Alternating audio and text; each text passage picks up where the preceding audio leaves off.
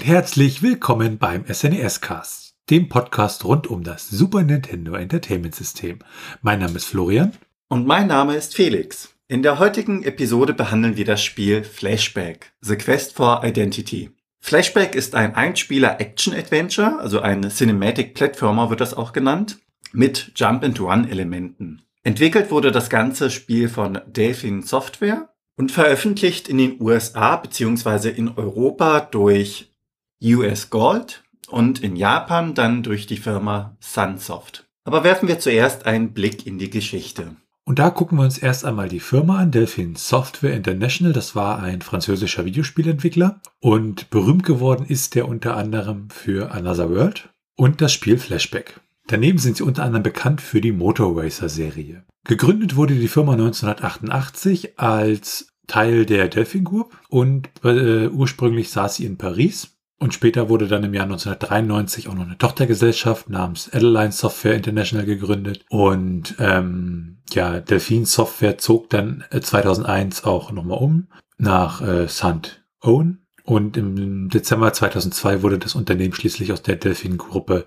halt ausgegliedert und wurde dann im Februar 2003 an Doki Denki verkauft und äh, 2004 dann entsprechend nach Insolvenz halt geschlossen. Spiele, die Delphin Software so gemacht hat, neben dem erwähnten Another World und Flashback, waren unter anderem Motor Racer 1, 2, 3, ähm, Fade to Black, Sha Fu und es gab auch einige ähm, nicht vollendete Werke wie Humanity Project, was für Windows rauskommen sollte und auch die Fortsetzung von Sha Fu.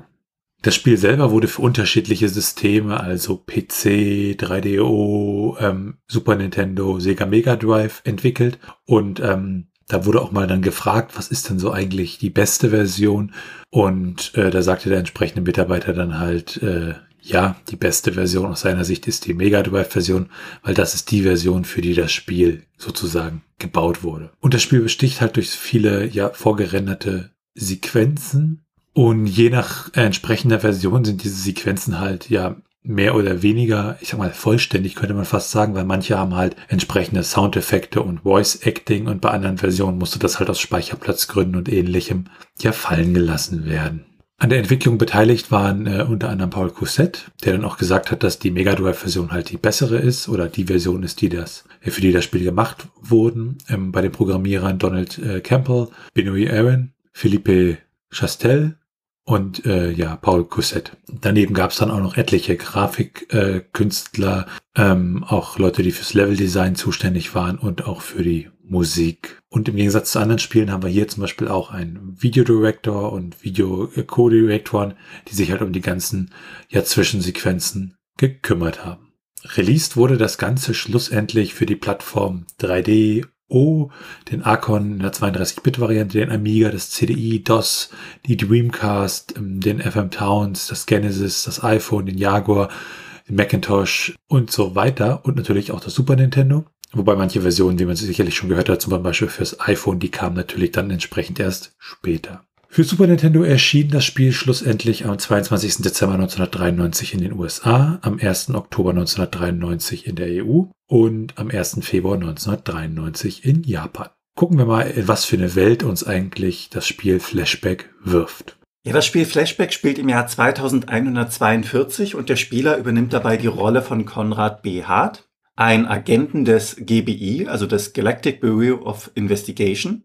Konrad floh dann gehetzt von zwei Personen mit einem schwebenden Motorrad in dem Sinne und wird anschließend von seinen Hetzern abgeschossen und wacht ohne Gedächtnis auf einem fremden Planeten auf. Das ist so in dem Sinne die Einleitung des gesamten Spiels und vom Hintergrund war er angehender Freizeitwissenschaftler und hat mit seinem Professor einen Apparat entwickelt in Form von einer VR-Brille, und mit diesem Apparat kann man dann die molekulare Dichte von Lebewesen messen. Schockiert haben die beiden dann rausgefunden, dass es unter den Menschen andere Wesen gibt, die anscheinend eine Dichte haben, die wesentlich dichter ist als die von einem Menschen.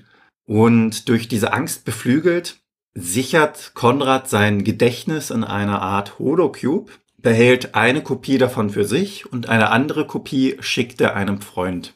Ja, damit kommt's so, wie es kommen muss. Die Aliens fangen ihn, löschen sein Gedächtnis und sperren ihn in ein Gefängnis ein. Und das ist dann auch die Sequenz, die man im Intro während des Spiels sieht. Und damit kommen wir auch zum Gameplay. Insgesamt gibt es sieben Level, die in dieser Cyberpunk-Atmosphäre gehalten werden. Es gibt ja, wie bereits erwähnt, viele Elemente des Jump'n'Run. Aber Flashback unterscheidet sich auch davon, weil die Bewegungen sind sehr realistisch. Also das Springen, das Rollen und das Ducken das wird so ausgeführt wie ein normaler Mensch, also richtig in die Hocke gehen, dann die Arme hochreißen und sowas wie ein Doppelsprung, wie man das von Mario-Spielen zum Beispiel kennt, dass man einmal in die Luft springt und dann in der Luft nochmal sich von irgendwas abstößt, gibt es hier nicht.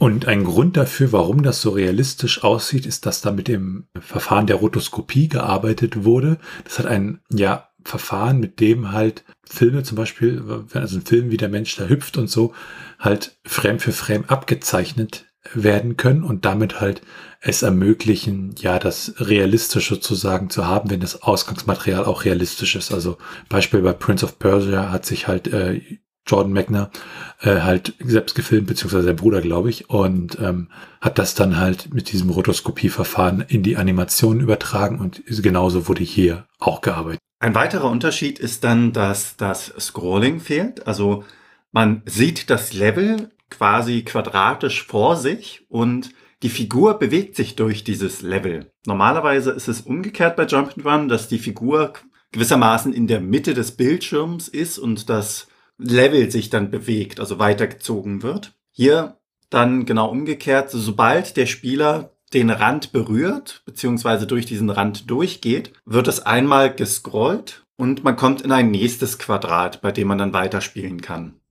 Dazu gibt es dann noch teilweise Adventure-Elemente, die mit hineinfließen. Das sind dann zum Beispiel das Sammeln von Objekten, beziehungsweise auch das Benutzen von diesen Objekten an speziellen Stellen. Es kann mit Charakteren auch geredet werden, aber die Dialogbäume dort sind nicht komplex, also die sind wirklich sehr einfach gehalten. Wenn man das Spiel dann startet, sieht man den flüchtenden Konrad, welcher von zwei Personen verfolgt wird. Das sind dann die Aliens. Und er erreicht dann, wie gesagt, ein schwebendes Motorrad, flieht aus diesem Gebäude und man sieht weiterhin, wie ein größeres Raumschiff von den beiden Verfolgern bestiegen wird startet und direkt hinterherfliegt. Es wird eine kurze Verfolgungsjagd eingeblendet, welche im Weltall stattfindet und dann sieht man, wie der Spieler über einem fremden Dschungelplaneten vom größeren Schiff abgeschossen wird. Das Motorrad stürzt dann auf den Boden, wird anschließend noch einmal vom größeren Verfolgerschiff gescannt und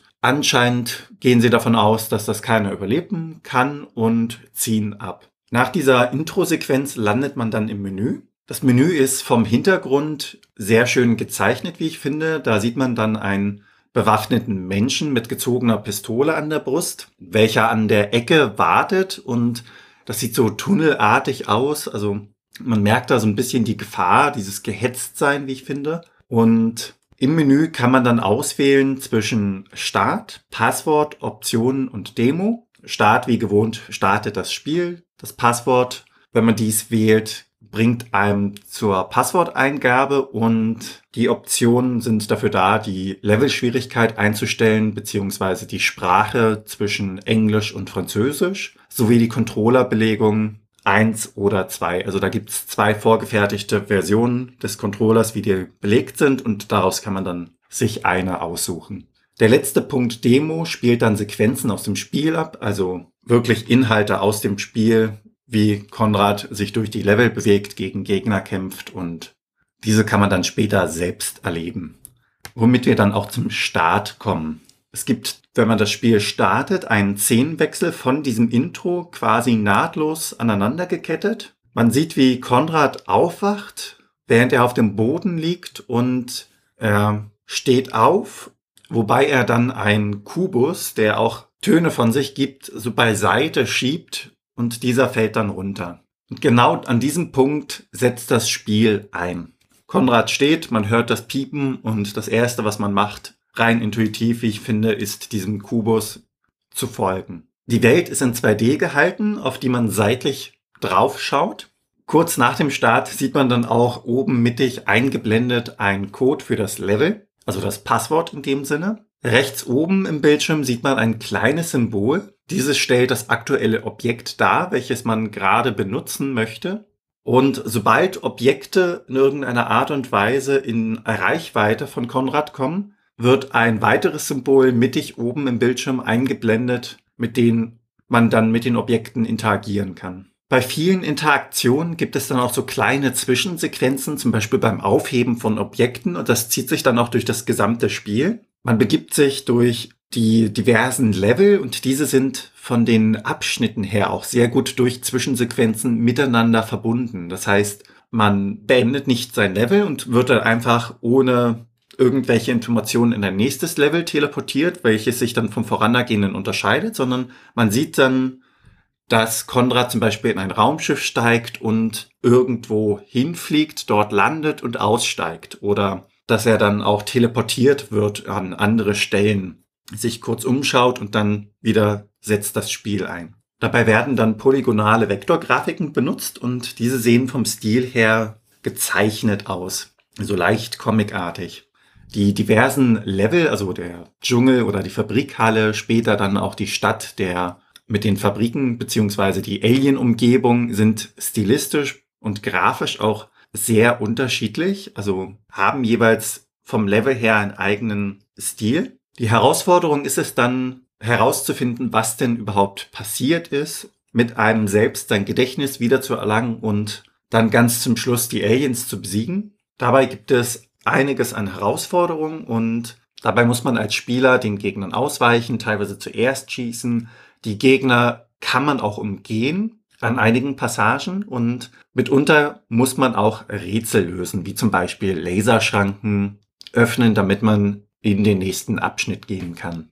Weiterhin gibt es so kleine Dinge, auf die man achten sollte, wenn man nicht allzu frustriert durch dieses Spiel gehen möchte, dass man zum Beispiel, da es ja recht realistisch ist, nicht mehr als zwei Ebenen fallen kann. Denn Fällt man mehr als zwei Ebenen, nimmt man zu starken Schaden und der Charakter, in dem Sinne Konrad, stirbt. Mit etwas Glück ist es allerdings auch in diesem Fall möglich, sich seitlich an einer Kante festzuhalten und wieder hochzuziehen. Aber auch die Bewegung, also das Rollen, das Drehen der Figuren, beziehungsweise das Nachladen der Waffe, braucht auch etwas Zeit. Also der Realismus, finde ich, ist im Gameplay ganz gut dargestellt. Allgemein erkundet man das Level dann mit den Jump-and-Run-Elementen im Vordergrund und dabei begegnen einem dann die menschlichen Gegner, also zum Beispiel Polizisten oder Alien-Gegner, aber es gibt auch Landminen, also so kleine Objekte, die explodieren, wenn man darüber fährt, beziehungsweise wenn man sie berührt.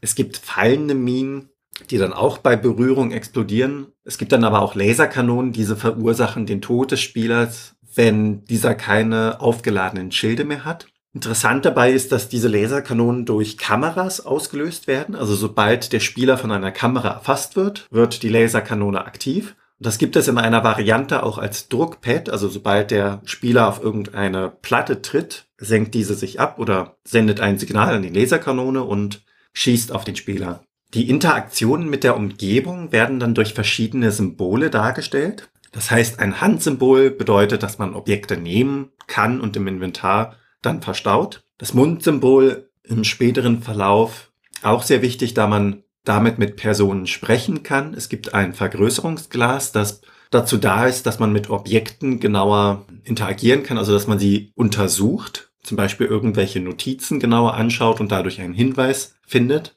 Dann kann man Türen oder Lifts aktivieren. Daneben gibt es noch das Blitzsymbol, welches zum Aufladen des Schildes beziehungsweise der magnetischen Cartridge benutzt wird. Und allgemein kann man dann die Inventarelemente, welche man bisher gefunden hat, auch benutzen, wie zum Beispiel Schlüsselkarten, um irgendwo weiterzukommen. Es gibt in Flashback auch einige interessante Objekte, wie zum Beispiel den Holocube.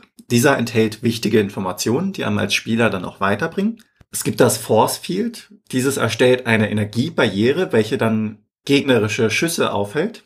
Mit einem Stein kann man dann Gegner ablenken, indem man diesen wirft oder irgendwo platziert. Wenn man die Gegner dabei trifft, erleiden sie dementsprechend auch Schaden. Man kann Credits finden, welche der aktuellen Währung entsprechen in diesem Spiel. Und daneben gibt es noch weitere Objekte, wie zum Beispiel die magnetische Cartridge, die mechanische Maus oder die mechanische explodierende Maus, die genannten ID-Cards und auch Teleporter mit dem jeweiligen Receiver, welche den Spieler von einem Ort zum anderen teleportieren kann. An gewissen Punkten kann man dann auch sein Spiel speichern und seinen jeweiligen persönlichen Schild wieder aufladen. Davon hat man insgesamt vier und jedes Mal, wenn man getroffen wird, verliert man einen davon. Ja, schlussendlich muss man sich dann durch diese sieben Level durchschlagen. Und sobald man dies geschafft hat, kommt man zu den Credits.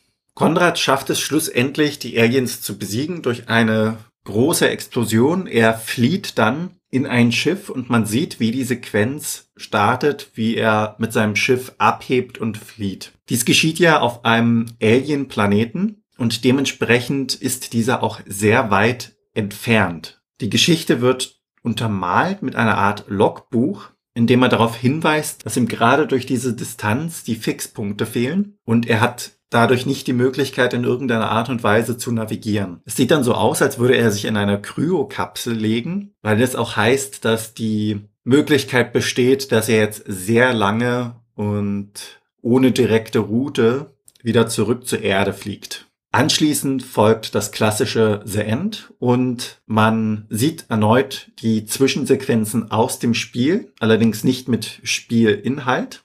Dieser wurde ersetzt durch die Namen der Beteiligten, die dann dort an der Stelle eingeblendet werden. Kommen wir doch zur recht interessanten Steuerung von Flashback.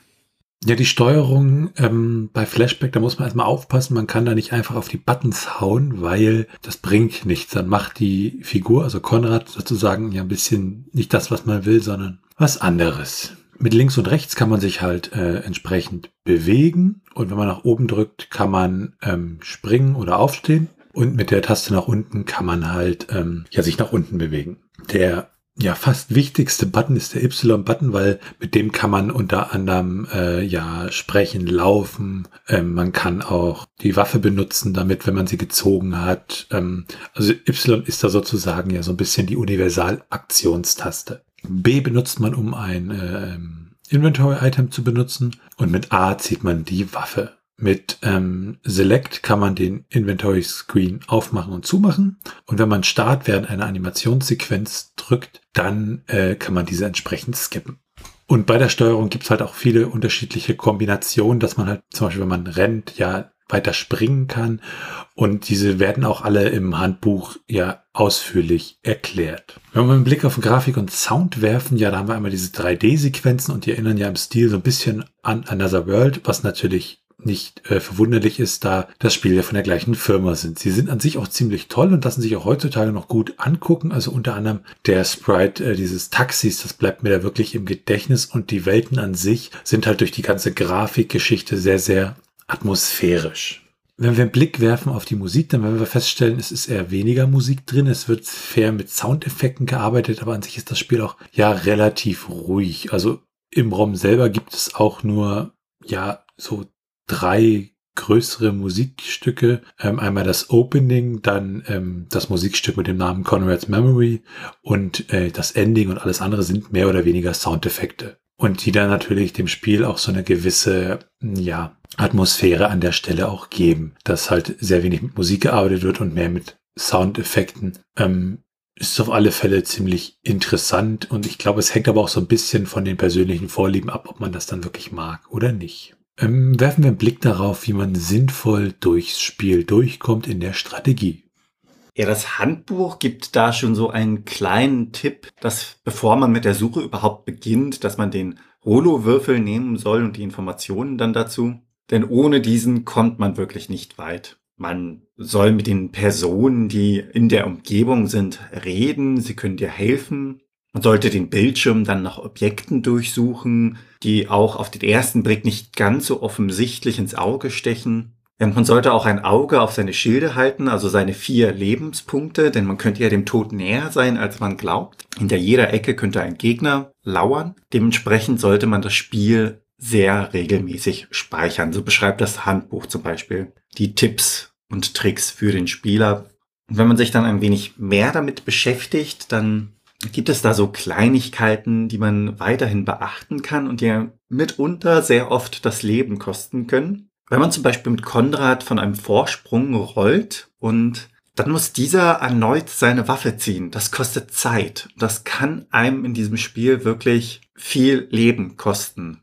Da ist es auch möglich, dass man, wenn man am Rand des Bildschirms steht, kann man in den jeweils anderen Bildschirm gewissermaßen hineinrollen und dann direkt aus der Hocke schießen. Was in einigen Situationen ganz praktisch ist, weil man ja im Grunde im ersten Versuch immer schaut, wo die Gegner sind. Eventuell muss man dann auch neu laden, da man von diesen getroffen wurde und die Positionen der Gegner ändern sich ja in dem Sinne nicht. Das heißt, man weiß, wo der Gegner ist, hat einen gewissen Vorteil und kann dann direkt in den Bildschirm hineinrollen, weicht dadurch den meisten Gegnern auch aus, von der Schusshöhe zumindestens und schafft es damit leichter, den Gegner zu treffen. Interessant ist auch die Möglichkeit, dass Konrad seine Waffe ziehen kann und er kann sich dann von einem Vorsprung herunterschleichen. Wenn er dann mit der bereits gezogenen Schusswaffe landet, kann er direkt aus der Hocke schießen. Damit hat man die Möglichkeit, bei mehreren Gegnern einen Gegner komplett instant zu erledigen und den anderen dann gezielt auszuweichen. Das Verketten von mehreren beziehungsweise vielen Befehlen hintereinander sollte man vermeiden,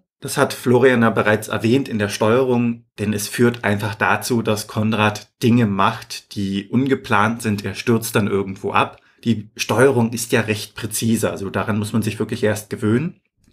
Und solange man diese nicht beherrscht, sollte man klein anfangen. Interessant ist, dass Konrad bzw. der Spieler in gewissen Situationen unverwundbar werden kann. Insbesondere beim Hochklettern, zum Beispiel beim Stehen und Kauern oder auch dem Ziehen der Waffe. Das sind dann kleine Zeitpunkte, in denen die Kugeln Konrad nichts antun können. In gewissen Situationen ist es auch erforderlich, dass man als Spieler umdenken muss. Also, dass man nicht nur die Waffe nutzt und drauf losläuft, sondern es besteht auch die Möglichkeit, Gegner in Fallen zu locken. Oder mitunter findet man auch alternative Laufwege. Also man kann sich um den Gegner herumschleichen. Interessant ist es auch, dass Gegner gegenseitig auf sich schießen können. Wenn man das schafft, hat man mitunter einen Gegner weniger und der zweite ist dann stark angeschlagen. Das heißt, es benötigt nicht mehr viel, um ihn zu töten, was das gesamte Spiel wesentlich einfacher macht. Umgekehrt gilt dies bei Robotern. Diese kann man nur mit bestimmten Voraussetzungen treffen. Es gibt Roboter von der Größe her, die man nur treffen kann, wenn Konrad sich in der Hocke befindet und wenn sie einen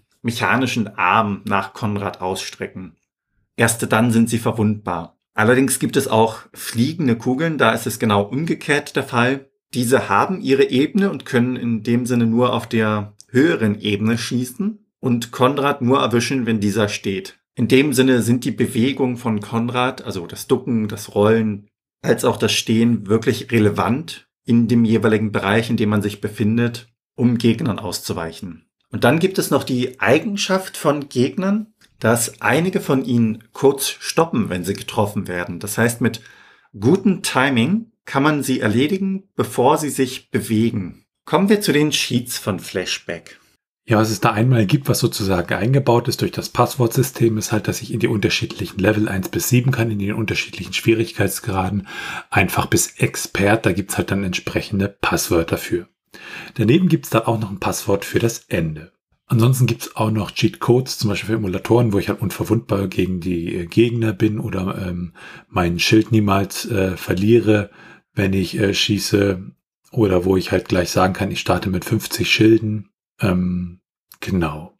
Das ganz kurz zu den Sheets. Wenn man mal einen Blick auf die Unterschiede wirft, ähm, da gibt's ja so unterschiedliche Sachen. Einmal äh, haben wir ja das, das ganze Spiel ja für unterschiedliche Systeme herausgekommen ist.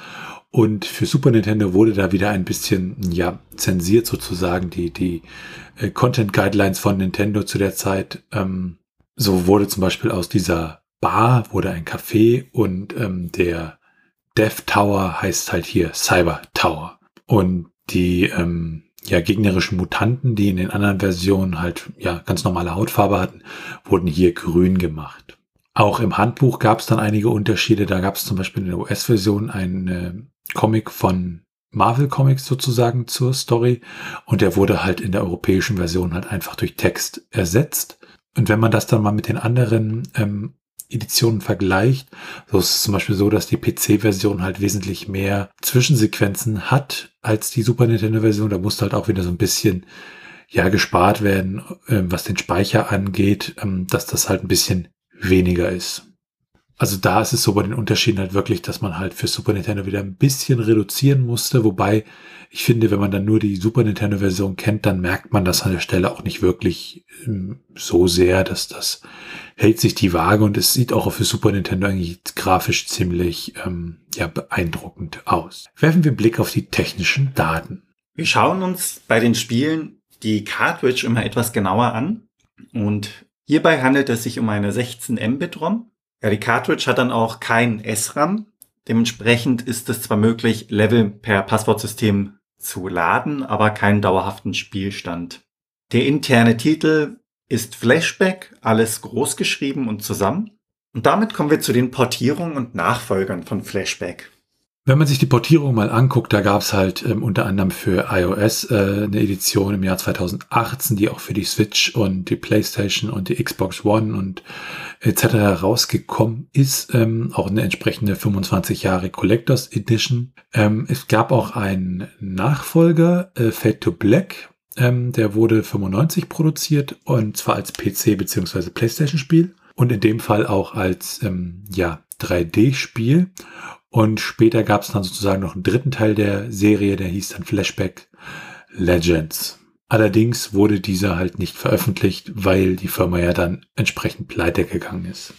Die Firma Microids, äh, welche unter anderem auch den Switch-Port dann Flashback gemacht hat, die hat auch ein Sequel angekündigt mit dem Namen Flashback 2, was dann äh, für den PC 2022 erscheinen soll. Daneben gab es auch Arbeiten an Flashback 2, wirklich als direkten Nachfolger von Flashback zu der Zeit damals. Das wurde allerdings offiziell nie angekündigt.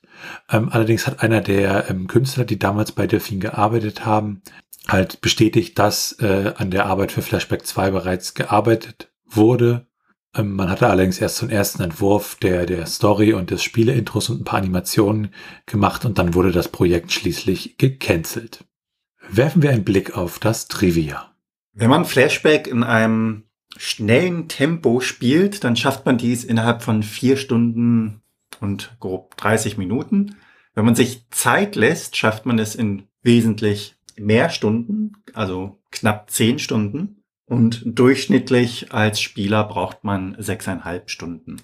Wenn man die Cartridge an sich erwerben möchte, also lose, ohne irgendwelches Zubehör, zahlt man dafür um die neun Euro und alles in einer Box mit Handbuch kostet um das Dreifache, also grob 30 Euro.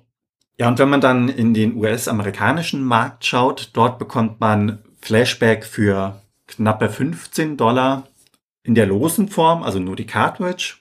Im Paket mit Zubehör und Handbuch dann für um die 50 US-Dollar und wenn man es schafft, einen neuwertigen bzw. neuen Artikel davon zu bekommen, zahlt man schon um die 150 US-Dollar. Wenn man sich dann die Verkaufszahlen von Flashback anschaut, diese waren sehr erfolgreich, denn es wurden um die 750.000 Kopien verkauft. Und damit hat das Spiel es wohl auch ins Guinness-Buch der Rekorde geschafft, nämlich als eines der bestverkauftesten äh, französischen Spiele aller Zeiten. Und das äh, Spiel taucht auch wieder in dem ich schon öfter erwähnten Buch 1001 Video Games You Must Play Before You Die von Tony Mott auf.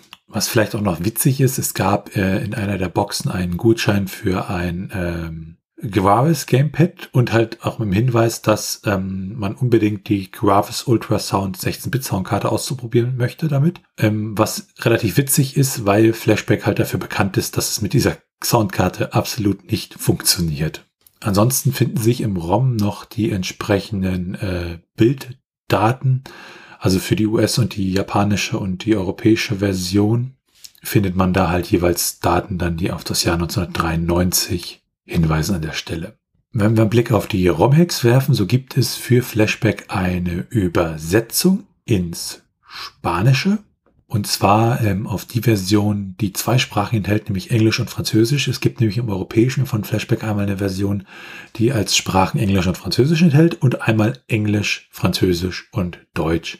Da muss man auch so ein bisschen aufpassen, weil dieser Patch zum Beispiel sich dann nur auf die Version mit den zwei Sprachen anwenden lässt. Und ähm, da ist es auch ganz witzig, dass praktisch ja die PAL-Version des Spiels sozusagen auch die offizielle Version ist. Ähm, normalerweise ist es ja dann so, dass die Spiele nicht in Europa entwickelt werden, sondern äh, irgendwo anders. Zum Beispiel in, in, in den USA, wo es dann halt NTSC-Standard ist. Und in dem Fall ist sozusagen die PAL-Version sozusagen die bessere, die originale äh, Version, wenn man das so sehen möchte. Für Flashback selber gibt es auch Retro-Achievements. Ja, Achievements kennt man im Normalfall durch die Plattform Steam. Das sind so kleine Errungenschaften für den Spieler, mitunter auch kleine Sammeldinge für erledigte Aufgaben oder Situationen, die man im Spiel erlebt hat. Und Retro-Achievements sind dann Achievements, welche einige Emulatoren unterstützen für die älteren Spiele. In Flashback gibt es insgesamt 30 davon. Unter anderem das Achievement Beam Me Up, Scotty. Dieses bekommt man, wenn man den verwundeten Mann im Dschungel rettet und seine ID-Card dafür bekommt. Loose Change als Achievement bekommt man, wenn man 650 Credits, welche im Dschungel verteilt sind, findet. Und das Achievement Flashback bekommt man, wenn man Ian rettet und sein Gedächtnis zurückbekommt. Ian ist der Freund, an den man sein Holocube mit dem eigenen Gedächtnis geschickt hat als Sicherheitskopie. Und damit schauen wir uns dann die Speedruns für Super Nintendo an, ähm, was relativ kurz ist, weil es gibt nur einen einzigen, was natürlich auch so ein bisschen dazu ähm, ja, animiert, äh, vielleicht auch mal einzumachen. Und zwar für Super Nintendo ist der erste Platz da bei 56 Minuten und 50 Sekunden. Fürs Genesis liegt der Rekord übrigens bei 21 Minuten und 33 Sekunden. Da wäre es natürlich interessant dann auch zu erfahren, unterscheiden sich die Spiele so sehr, dass man da Speedrun-mäßig für die Super Nintendo-Version nicht so weit kommt? Oder ist es da eher so, dass halt für Super Nintendo noch niemand entsprechend schnell war und da halt noch sehr, sehr viel Spielraum ist? Ja, wir hatten es kurz angedeutet, denn es gibt ja auch ein Handbuch für Flashback und das schauen wir uns jetzt mal an. Dieses besteht aus 21 Seiten, unterteilt in Spielszenario, erste Schritte, Inventar und Objektliste und die weiteren Spielelemente sowie Tipps und Tricks und die Garantie. Die Vorgeschichte wird recht ausführlich im Handbuch beschrieben. Diese geht über drei Seiten und sie ist auch wieder so cinematisch geschrieben, also quasi als würde man ein Buch lesen oder ein Drehbuch in dem Dreh. Und sogar noch ausführlicher werden die Steuerungsoptionen dargestellt. Über fünf Seiten gibt es Skizzen von der Spielfigur und darüber sind dann die Controller-Tasten, welche man dafür benötigt, eingezeichnet, was auch durchaus für das Spiel von Vorteil ist. Schauen wir uns an, wie dieses recht erfolgreich verkaufte Spiel damals bewertet worden ist.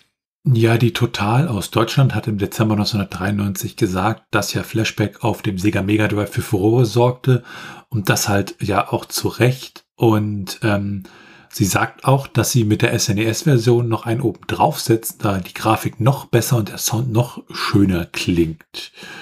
Und ähm, hatte dann 95 Prozent vergeben.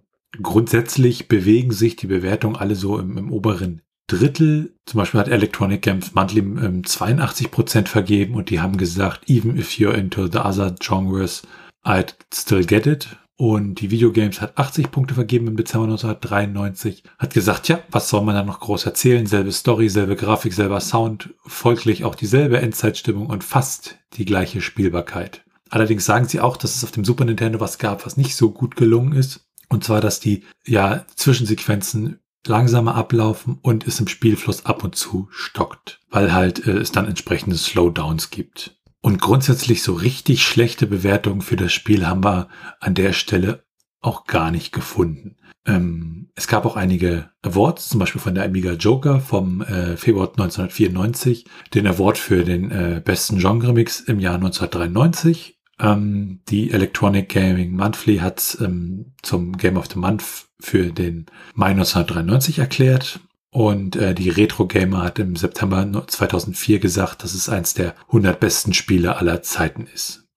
Und damit kommen wir dann zur Meinung. Also ich habe es gestartet und hatte die Intro-Sequenz erinnerte mich dann schon an Another World, äh, hatte da aber noch nicht realisiert, dass das ja die gleiche Firma ist. Ähm, das hat einen Moment gedauert, ähm, irgendwann dann geschnitten und nochmal nachgeguckt und gedacht, ja, alles klar, deshalb. Und ähm, ja, bei der Steuerung, da muss man halt erstmal so ein bisschen ausprobieren, um reinzukommen. Und ich habe dann halt erstmal wieder ja, wild drauf rumgedrückt und dann ist die Steuerung der Figur ja nicht so schön. Also ich fand sie auch nicht so, so schön wie bei Another World für Super Nintendo. Da war es doch wesentlich genauer. Da hat mir Another World wirklich besser gefallen an der Stelle. Alles in allem ist es aber trotzdem ein ziemlich schönes Spiel. Ähm, wobei vom Gefühl her würde ich sagen, man muss auch ein bisschen Geduld mitbringen. Aber optisch, ähm, ja, weiß es so beeindruckend und man freut sich auch jedes Mal, wenn man wieder irgendwas gemacht hat, wo man eine von diesen Zwischensequenzen dann sozusagen freischaltet und anzeigt. Das ist ziemlich toll. Also, wenn man da günstig rankommt, kann ich es auf alle Fälle an der Stelle auch empfehlen. Wie sieht's bei dir aus, Felix? Geduld muss man auf jeden Fall für dieses Spiel mitbringen, weil mir persönlich hat die Steuerung Probleme gemacht. Also dieses punktgenaue Springen oder generell erstmal diese Vielfalt an Möglichkeiten, sich zu bewegen.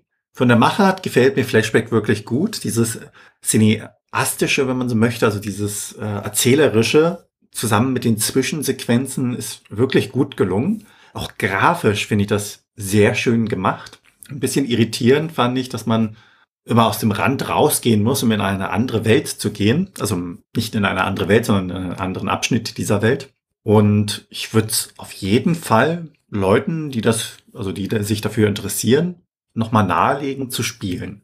Ich fand es etwas schade, dass das Spiel zwar schöne Soundeffekte hat, aber die Musik irgendwie fehlt. Also irgendwie im Dschungel hätte man Dschungelgeräusche haben können, so als Hintergrund, aber das ist dann mitunter irgendwie ein bisschen still. Das kann gewollt sein oder auch nicht. Das weiß ich nicht genau, aber leider etwas schade. Und das war dann auch diese Folge vom SNES Cast. Wenn ihr Fragen, Anmerkungen, Themenvorschläge oder Kritik habt, dann könnt ihr uns eine Mail schreiben an info@snescast.de. Ihr könnt uns auch auf unserer Website unter den einzelnen Episoden Kommentare zu diesen hinterlassen und ihr könnt uns bei Apple Podcasts und anderen Podcast-Portalen bewerten. Natürlich könnt ihr uns auch persönlich empfehlen. Daneben könnt ihr uns und diesen Podcast auf Steady unterstützen. Da freuen wir uns drüber. Es hilft uns, den Podcast zu machen und ihr erhaltet so das eine oder andere kleinere Benefit dafür. Alles weitere dazu und rund um den Podcast, wie zum Beispiel den Link zu unserem Discord-Server, findet ihr unter snescast.de. Tschüssi. Ciao.